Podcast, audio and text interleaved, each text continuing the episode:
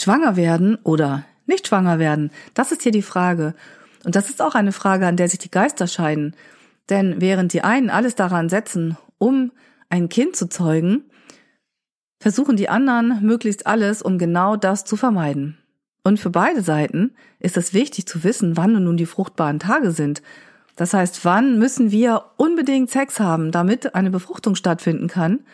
Beziehungsweise, wann sollten wir auf jeden Fall aufpassen und besonders verhüten, um eben kein Kind zu zeugen, um nicht ungewollt schwanger zu werden? Und das ist das Thema in dieser Folge. Wie berechnest du deine fruchtbaren Tage? Herzlich willkommen zu Alles über Sexualität, dem Podcast von die-sexualität.de. Ich bin Anja Drews, Sexologin und spreche hier über die gesellschaftlichen, kulturellen, politischen, gesundheitlichen, persönlichen, intimen, lustvollen und wunderbaren Seiten von Sexualität.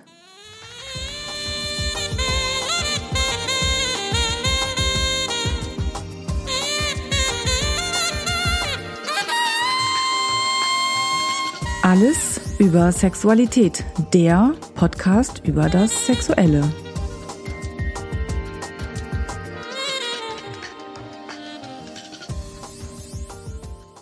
Wenn wir uns mit den fruchtbaren Tagen beschäftigen, dann sollten wir uns vorher erst einmal den weiblichen Zyklus anschauen. Der weibliche Zyklus ist ein ganz natürlicher biologischer Vorgang.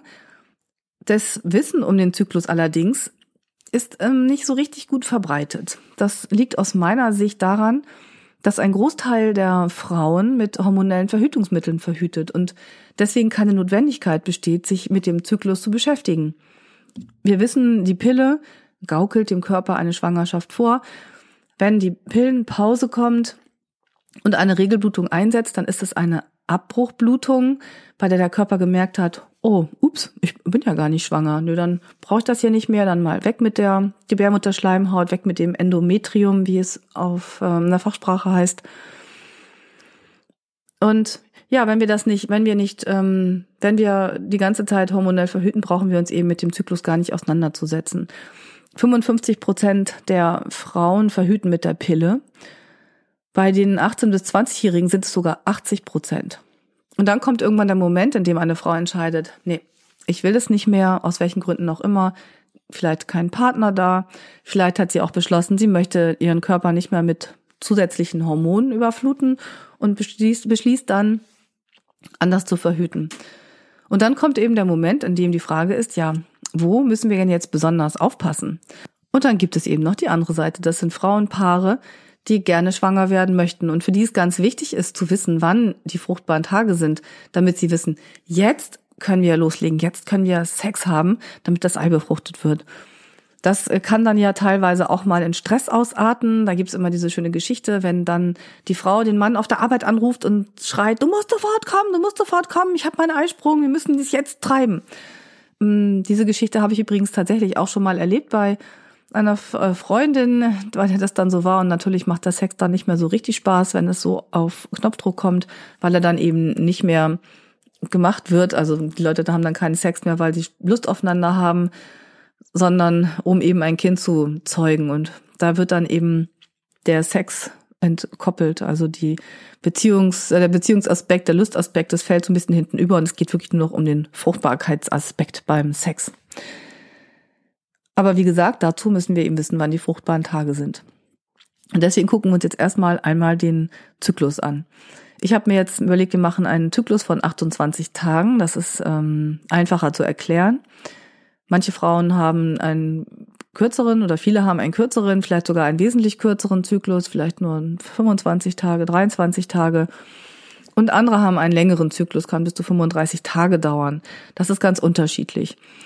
Alle Frauen, die mit der Pille verhüten, haben das nicht. Die haben entweder wirklich regelmäßig alle vier Wochen ihre Tage oder wenn sie ähm, die Pillenpause überspringen und einfach die Pille weiternehmen, dann fällt das komplett aus. Dann gibt es keine Periode und dann ist es mit dem Zyklus sowieso völlig ähm, aus den Fugen geraten.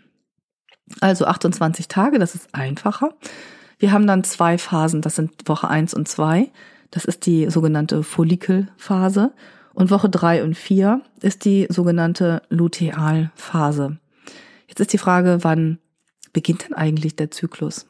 Und das ist das Spannende. Er beginnt am Tag der ersten Regelblutung.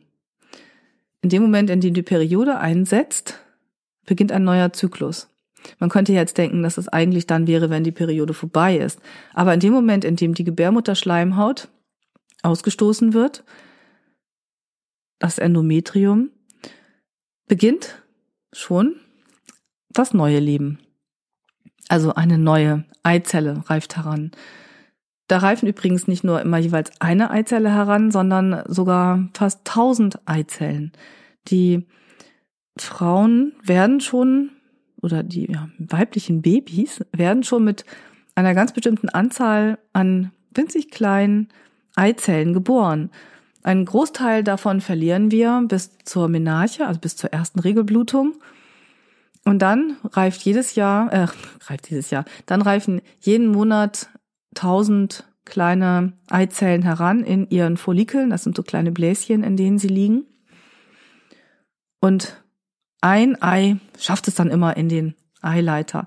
Bei Männern ist das ja ganz anders. Die werden ja sozusagen in Schichtarbeit immer neue Spermien produziert. Das ist so ein durchgehender Lauf von ähm, von der Pubertät an bis ins hohe Alter.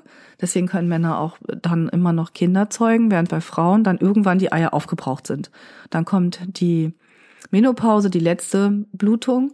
Aber in dieser ganzen Zeit zwischen der ersten und der letzten Blutung reift Monat für Monat ein Ei heran. Beziehungsweise eben diese tausend Eier. Die Follikel, in denen die Eier liegen, werden ab dem ersten Tag der Regel immer größer. Sie wachsen heran, sie füllen sich prall wie dicke, fette Weintrauben und produzieren Östrogen. Ein für diesen Zyklus ganz wichtiges Hormon. Danach haben wir noch das Progesteron. Progesteron heißt Pro für Gesteron, ähm, Schwangerschaft für eine Schwangerschaft. Das sind zwei ganz wichtige Hormone. Und wenn dann diese Eier groß genug sind und ganz viele Östrogene produzieren. Also je größer die, größer die Follikel sind, desto mehr Hormone, Östrogene werden produziert. Dann ist irgendwann das größte Ei so weit, dass, und es wird so viel Östrogen produziert, dass ein weiteres Hormon aus der Hypophyse, aus der Hirnanhangdrüse, das Signal gibt zum Platzen. Und dieses größte Follikel platzt. Und das Ei fällt heraus, verharrt ein wenig und wird dann, es kommt aus dem Eierstock. In dem Eierstock sind die Eier, fällt es in den Eileiter hinein. Da stelle ich mir so ein bisschen vor wie eine Krake mit acht Armen. Das sind so kleine Fangarme. Und die greifen das Ei und dann geht es eben in den, auf die Reise in den Eileiter. Das ist auf der Seite der Frau der fruchtbare Moment. Der Eisprung hat stattgefunden und während das Ei jetzt hier ist, es dauert ungefähr einen Tag lang, ist das Ei befruchtbar. Und wenn wir jetzt nicht noch die Spermien hätten, würde man sagen, hier ist das Zeitfenster. Aber die Spermien sind ja auch noch da. Die Spermien gehen, ja, ähm, kommen auf ihrem Weg durch die Scheide zum Gebärmuttermund. Der Gebärmuttermund ist in der Zeit, in dieser, in der Zeit, in der der Eisprung stattgefunden hat, sozusagen offen. Hier ist der Schleim, der den der Schleimfropf, der den Gebärmuttermund normalerweise verschließt. Der Schleim ist ganz flüssig und dadurch öffnet sich der Gebärmuttermund. Die Spermien können in die Gebärmutter eindringen. Ein paar tausend schaffen das dann auch. Ganz viele Spermien, das kennt ihr vielleicht, laufen ja dann, das läuft dann alles wieder raus oder ähm, sie verirren sich irgendwo in der in der Vagina. Aber die, die es schaffen durch den Gebärmuttermund, die sind dann in der Gebärmutter und jetzt müssen die eben auch noch in den Eileiter. Jetzt haben Frauen ja zwei Eileiter. Das ist die große Frage, in welchem Eileiter ist denn nun die Eizelle? Das heißt, einige machen sich auf den Weg und rutschen in den falschen Eileiter und die anderen, die auf dem richtigen Weg sind, die haben dann eine Chance. Diese Spermien brauchen zwei bis sieben Stunden vom Gebärmuttermund bis zum Eileiter, bis zu dem Ei. Das Ei sitzt ja da sozusagen und könnte man jetzt meinen und wartet. Das ist aber nur der Fall, wenn ihr nur dann Sex habt, wenn das Ei schon da ist. In der Regel weiß man ja nicht so ganz genau, wann der Eisprung ist. Kann ja auch vielleicht, dass man einen Tag vorher guckt oder zwei Tage. Und dann ist es so, dass die Spermien schon warten. Sie liegen auf der Lauer und warten darauf, dass das Ei in den Eileiter hinein hüpft und sich ihnen entgegenstellt. Und das ist jetzt das Spannende zum Thema fruchtbare Tage berechnen. Denn die meisten Spermien überleben 48 Stunden, also zwei Tage. Das heißt, wenn ihr zwei Tage vor dem Eisprung Sex habt, dann liegen die Spermien schon auf der Lauer. Aber jetzt ist es so, dass es unter den Spermien auch noch ein paar Revenants gibt. Ich muss da jetzt mal an den Film mit Leonardo DiCaprio denken. The Revenant, der Rückkehrer, der es geschafft hat, in der Wildnis unter den widrigsten Umständen schwer verletzt zu überleben und seinen Rachefeldzug zu gestalten. Nun ähm, liegen die Spermien jetzt nicht schwer verletzt auf der Lauer, aber es gibt tatsächlich Spermien, die schon fünf bis sieben Tage überlebt haben in dem Eileiter, in der Gebärmutter. Ist das nicht Wahnsinn? Fünf bis sieben Tage. Das heißt, dass letztendlich auch schon die fünf bis sieben Tage vor dem Eisprung wichtig sind. Wenn ihr also wisst, wir gucken nochmal auf diesen 28-Tage-Zyklus, an Tag 14, nach den ersten zwei Wochen der Follikelphase, hat der Eisprung stattgefunden und das Ei wandert durch den Eileiter und wartet hier sozusagen auf die Spermien, beziehungsweise wird von den schon vorhandenen Spermien überrascht. Hallo, juhu, wir sind schon da. dann müsst ihr gucken, wann hattet ihr das letzte Mal Sex? Oder wann hattet ihr in der Zeit vor dem Eisprung Sex? Wichtig ist natürlich, je näher der Sex an dem Eisprung heran ist, desto größer ist die Wahrscheinlichkeit für eine Befruchtung. Ungefähr 30 Prozent besteht, ist dann die Chance auf eine Befruchtung, wenn ihr in dieser Zeit, in diesen zwei Tagen vor dem Eisprung bis zum Eisprung Sex habt. Je weiter weg, desto weniger ist die Chance. Aber wenn ihr auf keinen Fall schwanger werden wollt, dann solltet ihr auf jeden Fall vorher auch schon aufpassen und richtig gut verhüten. Also Tag 14 ist der Eisprung in diesem 28-Tage-Zyklus. Das ist ganz wichtig. Und dann muss man zurückrechnen, zwei Tage vorher, aber dann eben auch nochmal den Bereich davor gucken. Wann war der letzte Sex? Das ist ganz wichtig. Entweder wird jetzt das Ei befruchtet, dann wandert es in die Gebärmutter und es dauert noch mal ein paar Tage, bis auch tatsächlich das Ei sich einnistet und eine Schwangerschaft dann festgestellt werden kann. Gehen wir jetzt mal davon aus, was in den meisten Fällen passiert, nämlich das Ei ist nicht befruchtet. Hm. Tag 14, der Tag des Eisprungs, das Ei sitzt da, wartet, hm, keiner kommt, ist ja blöd. Ja, dann gibt es keine Befruchtung, kein Ei und das Ei stirbt ab.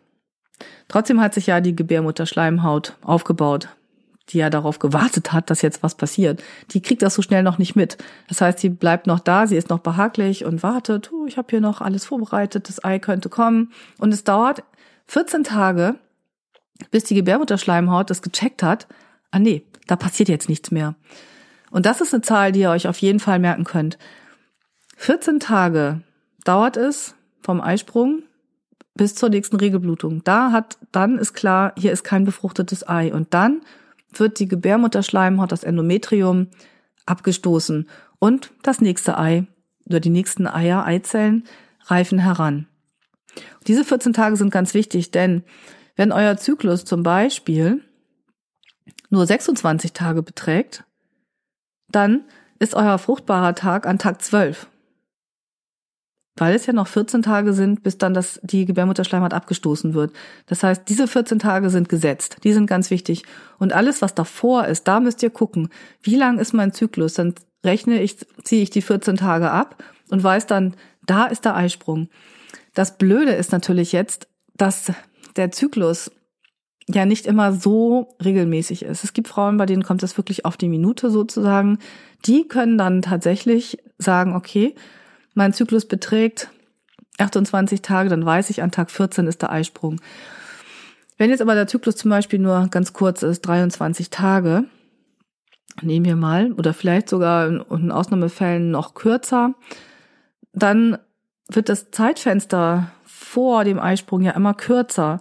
Das heißt, wenn jetzt jemand mir jetzt sagen, wir haben einen Zyklus von, na, nehmen wir 24 Tage, ziehen 14 ab vom Eisprung bis zur Regelblutung, dann bleiben ja bloß noch 10 Tage. Und wenn der Zyklus sich aus irgendwelchen Gründen noch mehr verkürzt, dann kann es eben auch sein, dass eine Frau während der Periode schwanger werden kann.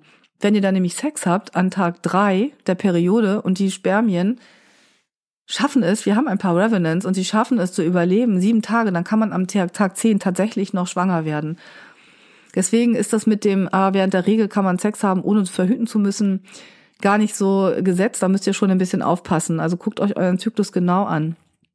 Und ich würde auch tatsächlich immer noch mal, gerade wenn, ähm, wenn ihr nicht anders verhüten wollt, sondern mit Kondomen während der fruchtbaren Tage würde ich das nochmal auf jeden Fall mit der Gynäkologin oder dem Gynäkologen ganz genau abklären, mir nochmal zeigen lassen und genau auch aufschreiben, wann die Regelblutung stattfindet und wie lang ist der jeweilige Zyklus. Das ist wirklich total wichtig.